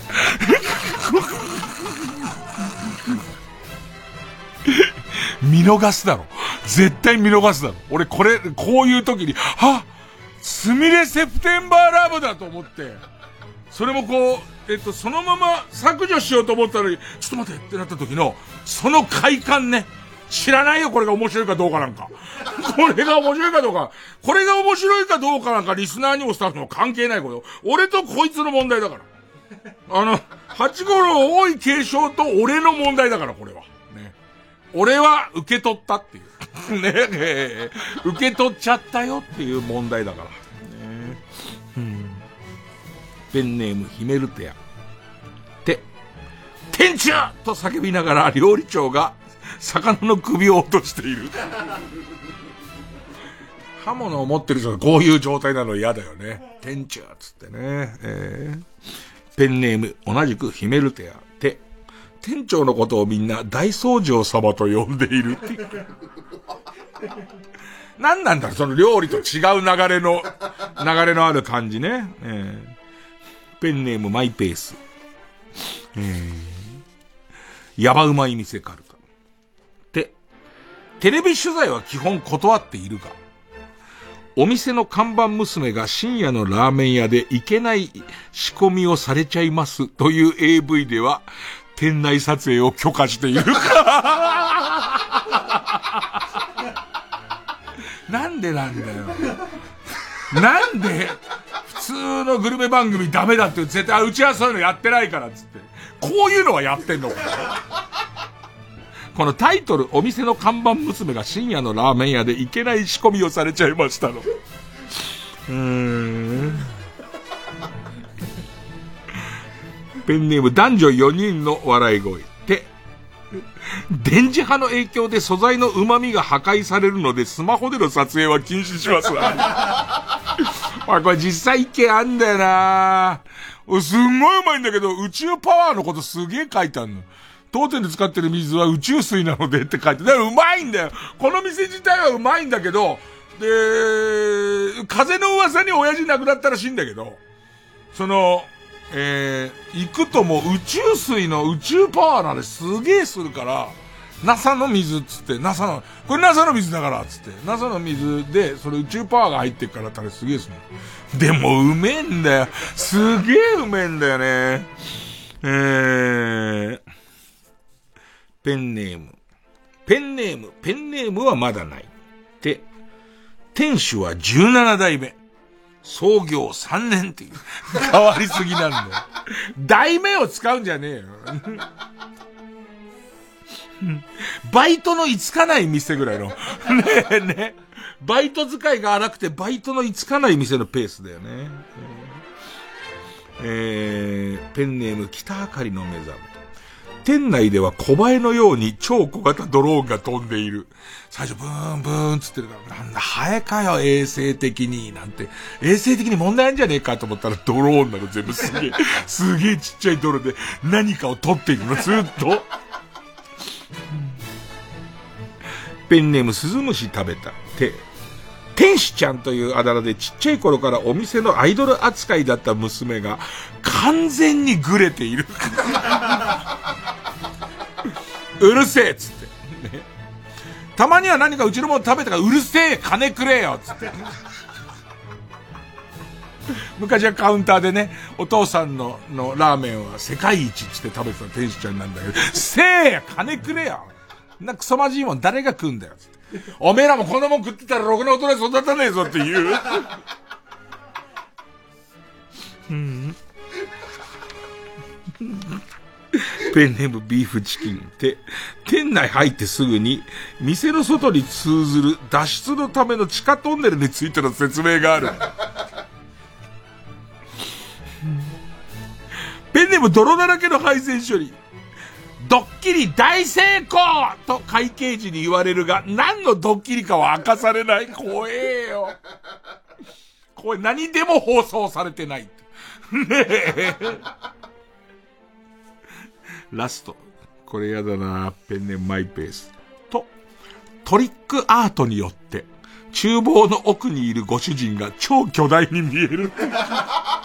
本当はなんか斜めになって遠近法をうまくごまかして使ってるから、だけどびっくりするぐらいの大きさで、奥からその店主出てくると普通の大きさになって何のためにやってんだ。だから絶対入ったらびっくりする。3メートルぐらいあるぞ、つって。寸胴とかもちっちゃいのだから、一人前ずつしか作れないんだけど、うーん。この店行っちゃうな、俺。一回だけ絶対見ちゃう。飯は普通なんだけどっていう。味は普通なんで超、絶対あの店入ったらびっくりするよって入ったら、うわーってみんな言うから。いやー、いいですね。今週も。さあ、えー、ここにチャレンジするのはこちら、後攻めです。大人の大ピンチ図鑑カルタ。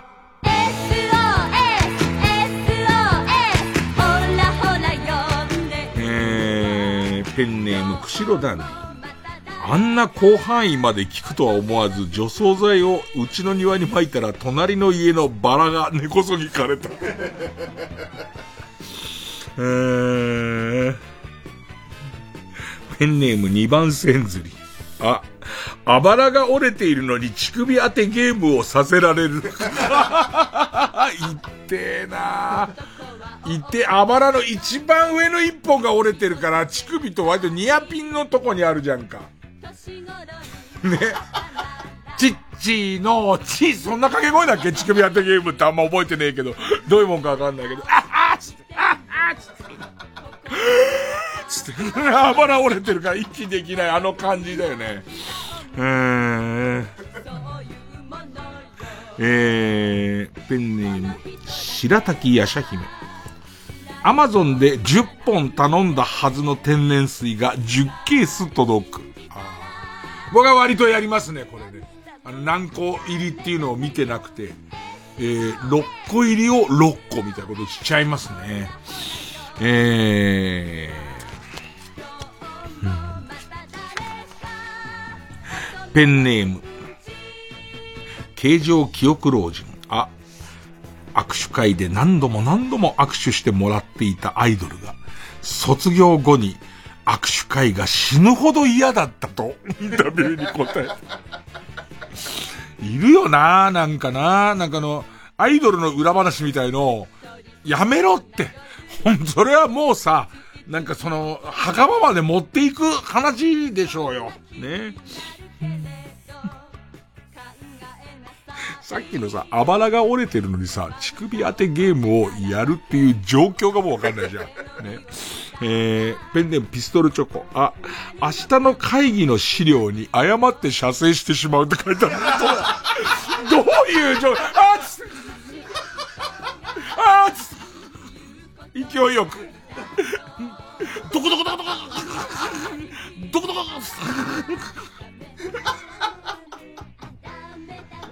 なんかさ、自分の予定ではさ、甘い尻、甘い尻までと思ってたのに、全然気持ちよくなっちゃって、あーつ、あーつって向いてんだけどさ、パリッとしちゃって。うん。ペンネーム、メガホンレンゲ。なんか、大人の大ピンチ図鑑カルタは、初めてのペンネームの人多い気がしてありがたい。ね。なんかまあネタをバーって選んでから並べるから、ペンネームでな、ネタを選ぶことはないんだけど、なんか開いてみたら、よく聞く人とそうじゃない人がいた。メガホンレンゲさん。あ、ありがとう、社員同士で言い合う時間がある会社に就職する。あー。それも、あのー、あり、チャイムになったらだよ。チャイムだったら、ありがとうございますっていうのをずっとみんなでお互い言い合うっていう、どんな仕事でも。ありがとうタイムだから。ね。サンキュータイム ST なんでって言われちゃう。ST、ST だ、ST だよ今なんつって、ありがとうございますってずっと。うん。ペンネーム。虹色ろうそく。あ、アプリで出会った女にマイナンバーカードを奪われた。大ピンチ。大ピンチだよ。今時、スマホをなくしただけなのにじゃ済まないのにもかかわらずさ、マイナンバーカード丸々奪われちゃってんだよ。うん。ペンネーム、フリフリスイスイ。あ、誤って定期購入にしてしまったが、解約方法がよくわからないため、エネマグラが毎週毎週届く。なんかさ、あのさ、定期購入のさ、なんていうの？定期購入できるやつってさ、デフォルトで定期購入のとこ行くじゃん。で、行ってこう、通常購入のところにチェック変えてやらなきゃなんないじゃん。アマゾンもそこそこでかい会社、そこそことはでかい会社だからさ、それはよせよって思うよね、なんかね。通常購入が普通だよね。通常つってんだから。ね、それを定期購入に、あの、間違って押させるようにな位置に置くの違うよね。えー、5000円くれたらもう言わないけど。アマゾンの人がね、イジン君それは5000円あげるんでって言われたらもう言わない。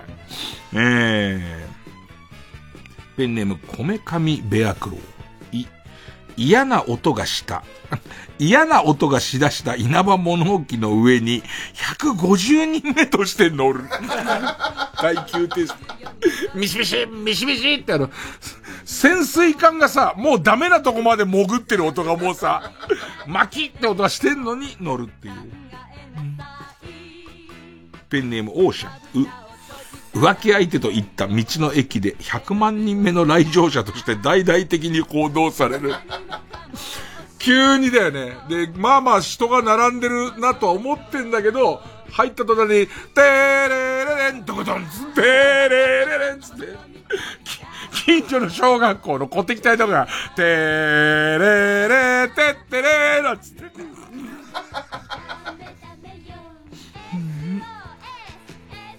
えー、これ、スコかな？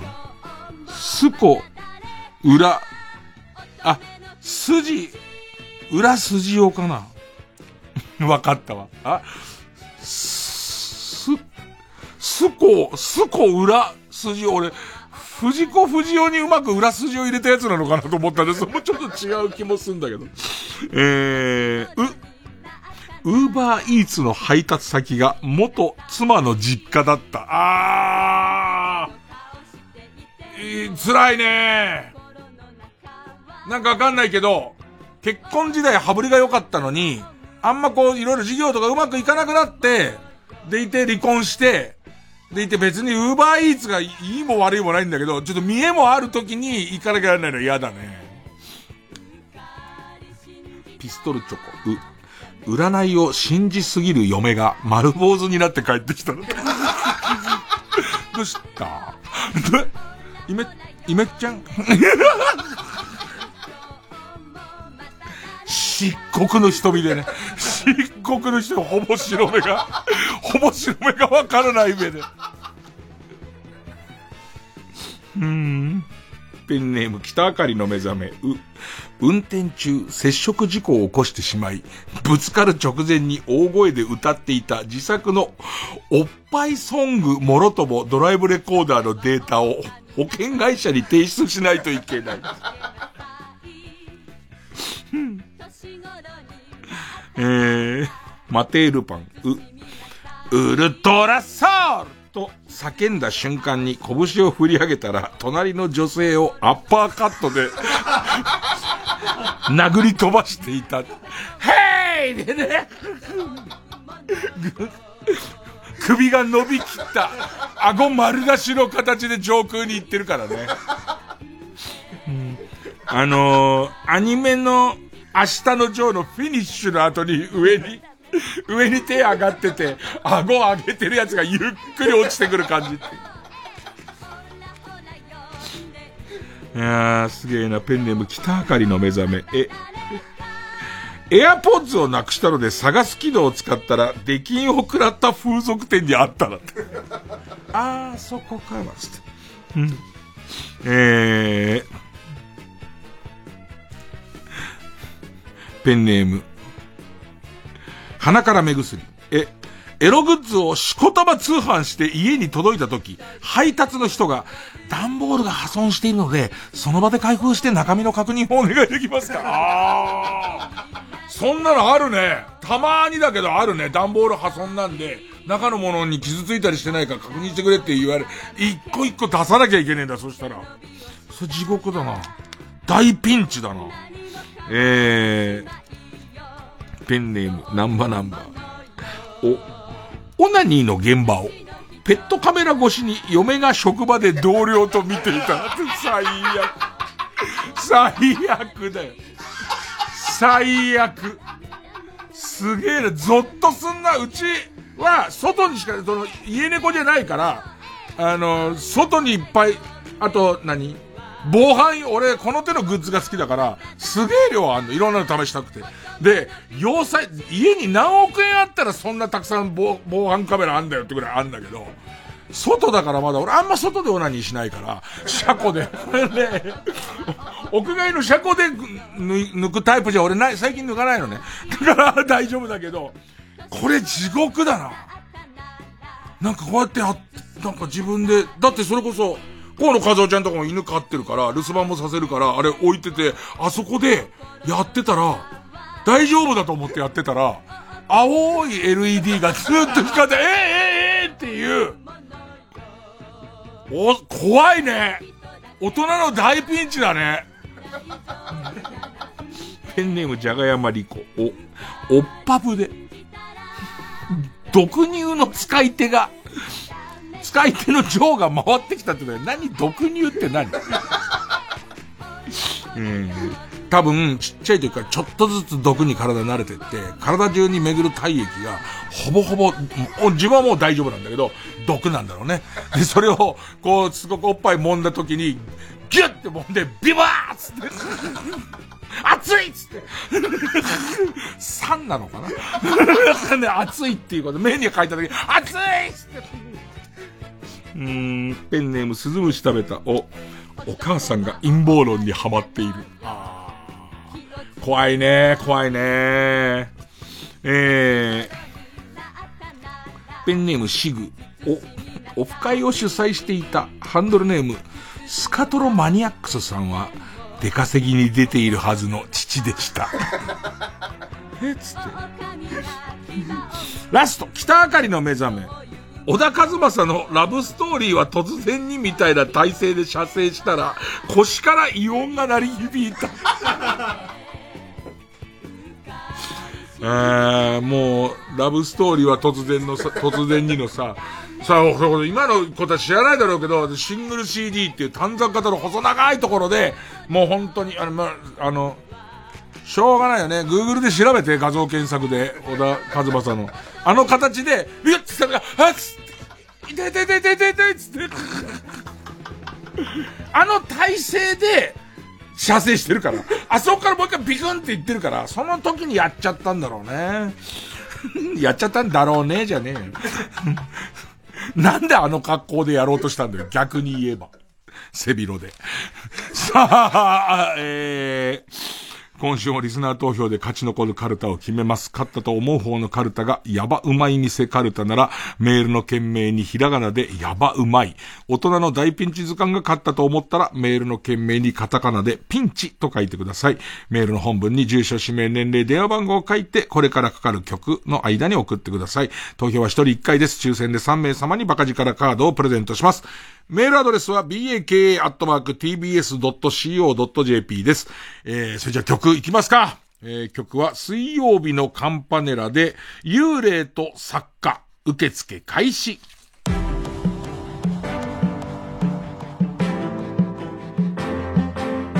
星の数ほど恋を描いてきたけどリアルはいまいち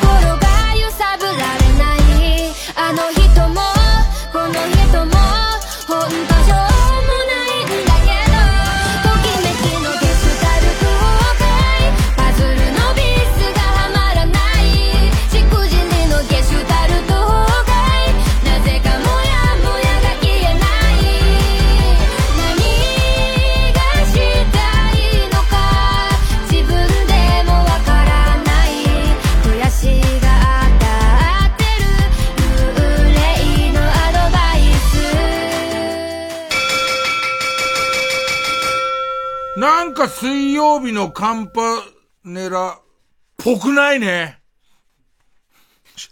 終了受付終了です急に、めったに言わない曲の感想。しかも割と新しめの曲の感想。こんなんじゃない感じだよね。あの、新しい人もね。そう、えー、僅差。ヤバうまい店カルタ。347票。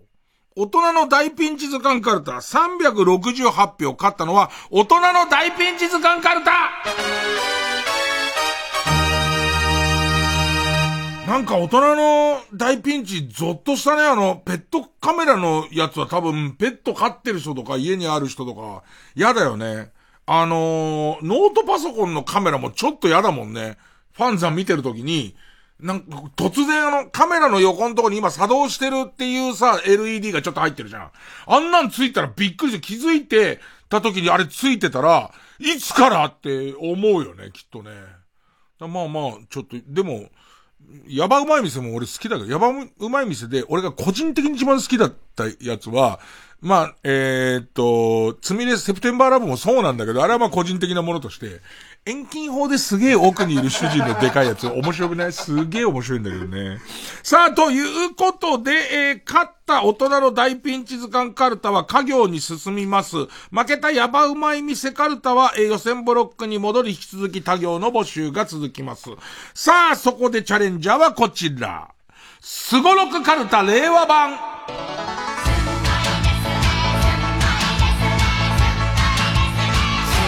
いですねさあ、えー、人生ゲームが時代とともにアップデートするように、えー、以前、すごろくカルタってのあったんですけども、令和に入ったんで、令和版を作ろうという、えー、コーナーです。えー、そうですね、例題。ペンネーム、本名 OK、寺尾正樹。シークレットゲストが、時と亜美。ひとまず進むだって。まあまあ、別に来てくれんならね、来てくれんならね、ゼロじゃないですけども、この後シークレットゲスト登場って、えー、CM 挟んでまでのことなのかっていうとちょっと難しいところですもんね。えー、そうですね。ペンネームミスチャー。ス、スカイラブハリケーンをアシモに再現させたら2体とも大破。一回休み。えー、ペンネームマイペース。セ、セックスをしないと出られない部屋に泉谷しげると一緒に閉じ込められ、数時間後、しげるが何やら覚悟を決めたような顔をする。振り出しに戻るな。えー、ということで、大人の大ピンチ図鑑カルタは今度は家業ですね。そしてスゴロクカルタ令和版は作業です。お待ちしております。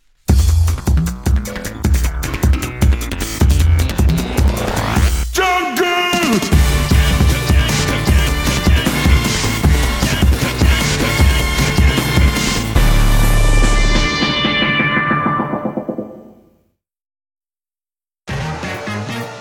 山里亮太です。私が一人で喋り尽くすトークライブ山里亮太の140全国公演開催中。3月9日土曜日は今回が初開催となります。栃木でお話しさせていただきます。詳しくは TBS ラジオイベント情報をご覧ください。どうも木村昴です。木村昴の聞いてくれないと打ち切り。2月の24日土曜日番組初の公開収録イベントやっちゃいます。一部はスバ友ゲストと一緒に公開収録スペシャル。ゲストはなんと爆笑問題の太田光さん。そして2部は岡崎体育くんとアリをお迎えしフェスを行います。もちろん私木村昴も歌っちゃいますよ。さらに声優浅沼慎太郎さんの出演も決定。あれやっちゃうかもよ。いややるでしょきっと。うん。なので皆さんぜひ楽しみに遊びにいらしてください。詳しくは TBS ラジオのイベントページをチェックだ。ここでマルシーのエールをお聞きください。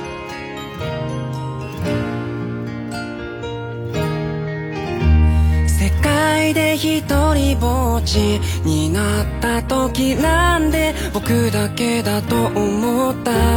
すぐそばにある宝物に気づいていられる自分でいたい。日々の中のボーダーライン届かなくて見つからない答えばかり。探してしまうけど点数が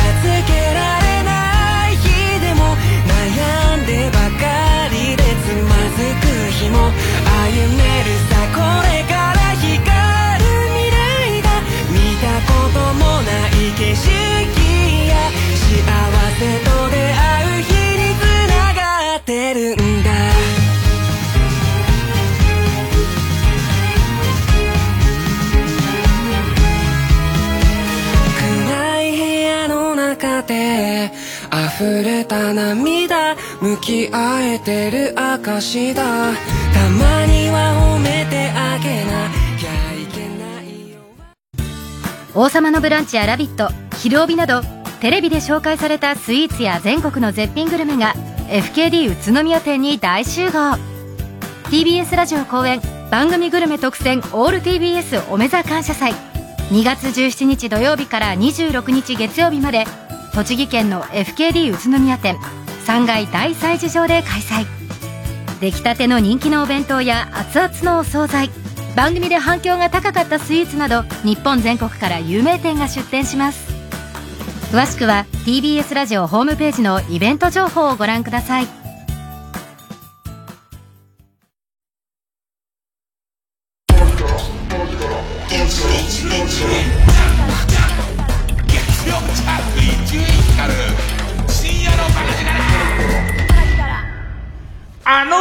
聞こえたらもうおしまいコーナー Army bunk, army chow, army cruise, army car, army bunk, army chow, army cruise, army car, army bunk, army chow, army cruise, army さあ、えー、まだまだ寒いですからね、寒い時にあの、もふもふの耳跡がつけてるとね、えー聞き慣れたはずの歌も間違って聞こえちゃったりしますんで、そういうのを送ってもらっているコーナーです。えー、そうですね。ペンネーム、血尿占い。元歌、田中誠二、ビューティフルサンデーのこの部分です。爽やかな日曜さあ、これがこういう風に聞こえた。鮮やかな血尿。あの、一説にはドス黒いよりはいいらしいですよ。あの、鮮やかな方が尿管が中でちょっとこう切れたりしてるだけで、どす黒い方がもっと内臓の奥でって、あ、ただちゃんとお医者さんの言うこと聞いてくださいね。ええ歌ってる場合ではないです。ね。Hey, hey, hey, it's a beautiful day じゃないです。ね。えー、同じくペンネーム、血尿占い。これさ、でも、血尿占いっていうペンネームの人を初めて聞いたんですけど、でいて、この、えっと、血尿占いの人のネタが鮮やかな血尿だとすると、えっと、ちょっと違くないか？ねえ、もったいないよね。ただ、血尿占いさんまた別に、絶好調いきなり2枚ですよ。えっと、こちらですね。元歌、森正子、越冬つばめのこの部分です。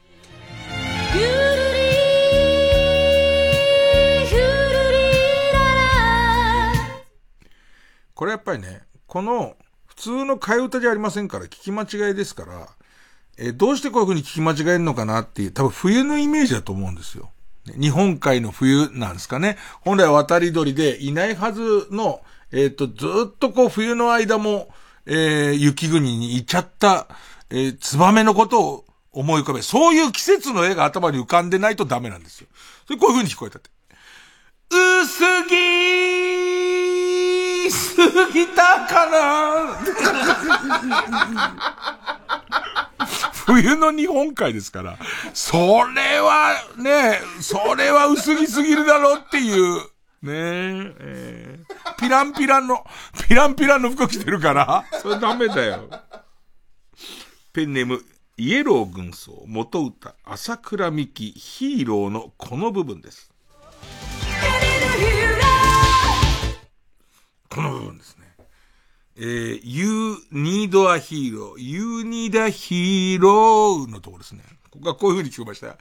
油淋鶏注文 いいね。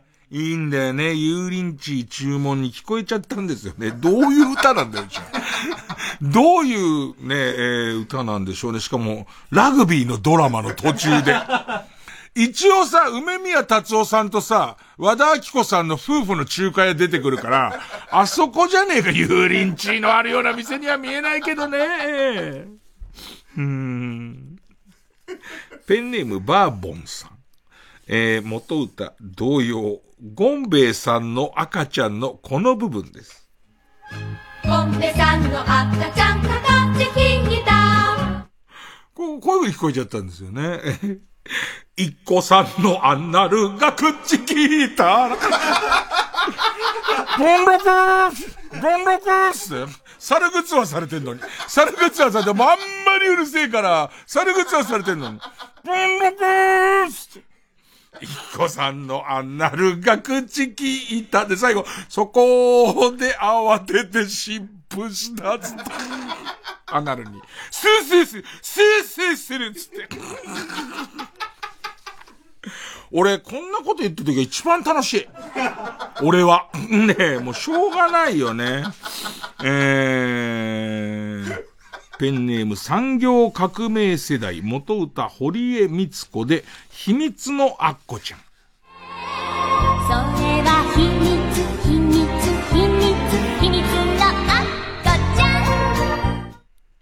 こういう風に聞こえた。アナルビーズちぎれ焦る秘密のアンコちゃん。アッコちゃんの魔法は変身するだけだから、アナルビーズがちぎれちゃった時に使えるような魔法は何にもないんですよ。で、もう何秘密にしてるかというと、今アナルビーズがちちぎれて、中の方に入っちゃってっていう、その、自分でこうやって歩いてたら、4玉ぐらいポロポロって落っこったけど、以外が、以外がち、チュルンって中行っちゃってる時だから、この焦りを今秘密にしようとしてるアッコちゃんですからね。えー、えー、そうですね。えー、ペンネームビールとラーメン。元歌、近藤正彦、銀ギラ銀にさりげなくのこの部分。ギンギラギンさりげなくそいつが俺のやり方けんちん汁にグミ入れる、そいつが俺のやり方。じゃ、しょうがないよね。好きにすればいいよ。ペンネームソフィーと双子の姉妹、元歌、近藤正彦、銀ギラ銀にさりげなくのこの部分。ギンギラギンさりげなくそいつが俺のやり方赤子泣いても蓋取るなそいつが米の炊き方俺だけじゃないよね。もうみんなの共通のやつですからね。米の炊き方の基本ですからね。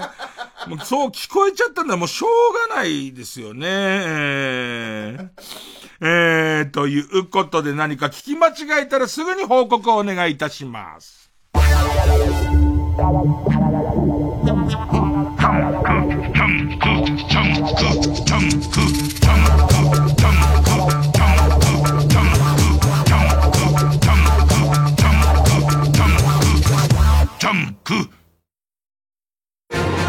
音楽の力による心の復興を。TBS ラジオ主催つながる心つながる力。みんなで作る復興コンサート2024 supported by ロジスティード。今年のテーマは宇宙。仙台フィルと森口博子によるギャラクシーな共演。森口博子です。仙台フィルの皆さんとの共演楽しみにしています。会場でお会いいたしましょう。3月10日日曜日仙台川内萩ホールで開催。チケット販売中。詳しくは TBS ラジオホームページのイベント情報をチェック。いつでもポッドキャストで TBS ラジオ。マイナビラフターナイトでは毎週5組の芸人のネタをオンエア YouTube の再生回数リスナー投票などを集計して月間チャンピオンが決まります。ぜひ番組や YouTube を聞いて面白かった一組に投票してください。詳しくはマイナビラフターナイトの公式サイトまで。TBS ラジオジャンク。この時間は小学館マルハニチロ他各社の提供でお送りしました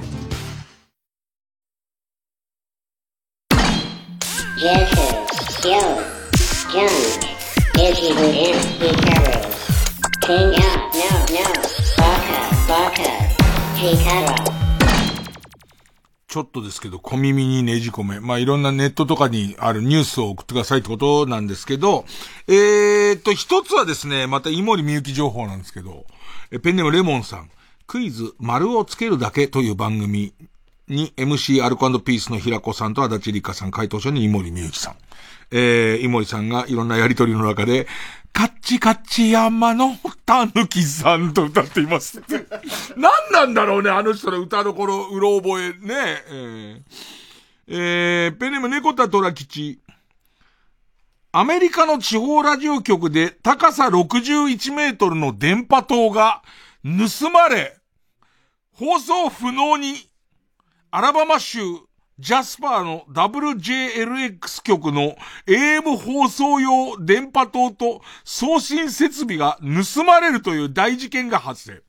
はあ、1950年代から使われているそれなりに歴史のあるもんだったようです。当然ながら地元の警察ジャスパー死刑も、えー、ジャスパー死刑も、えー、捜査を開始、検挙されれば実行犯には厳しい禁錮刑が待っているそうですが、気の毒なのは、このアメリカの通信委員会のルールで、この曲は、AM と FM を両方出せた、日本でいうワイド FM 的なサブで FM を出せるそうなんですけど、AM があって、あっての FM だから、FM だけで放送することはできないという。で、だからもう、その、放送できない状況になってるらしいんですけど、すごくない ?61 メートルの電波塔を、だから久々に草刈りに行ったら、ないっていうことらしいんだよね。ないってすごいよね。でさ、そのさ、まあ、その草刈りでないことを発見するまでの、その、な、なんつうの、タイムラグ、誰も聞いてなかったの。いや、これね、ちょっと思ったんだけど、電波の状況が悪いって話が入った時今日、電波の状況悪くても、今までのアナログの放送だと、電、うちのキャッチしてる電波が悪いから、伊集院の電話の電波が悪いって思わないんだよね。で多分あ、今日なんかの都合で聞こえないんだろうなって思ってたら、盗まれてたっていう、すげえ話だなと思って。ねこっそり盗める大きさじゃないよね。61メートルだよ。60だ、靴鉄とかにされてんだと思うんだけど、もし聞こえなくなったらちょっと見に行くわ、俺。これラジオ聞こえてない時だけ教えて。そしたらとりあえず、とりあえず見てみるわ、アンテナ。ね。あ、おやすみ。ラジオネーム、走れしげちゃんです。うちのシャトラの猫、大ちゃんこと大地は、ツンデレのビビリで、知らない人が来ると大パニックになります。特技は、万歳です。そんな大ちゃんももう8歳。長生きして一緒に暮らしていこうね。いつまでも大好きだよ。2月22日はにゃんにゃんにゃんの語呂合わせで猫の日です TBS ラジオでも猫の日なのにワンデーキャンペーンを実施しますこの日は猫の話題多めで放送お楽しみに TBS ラジオ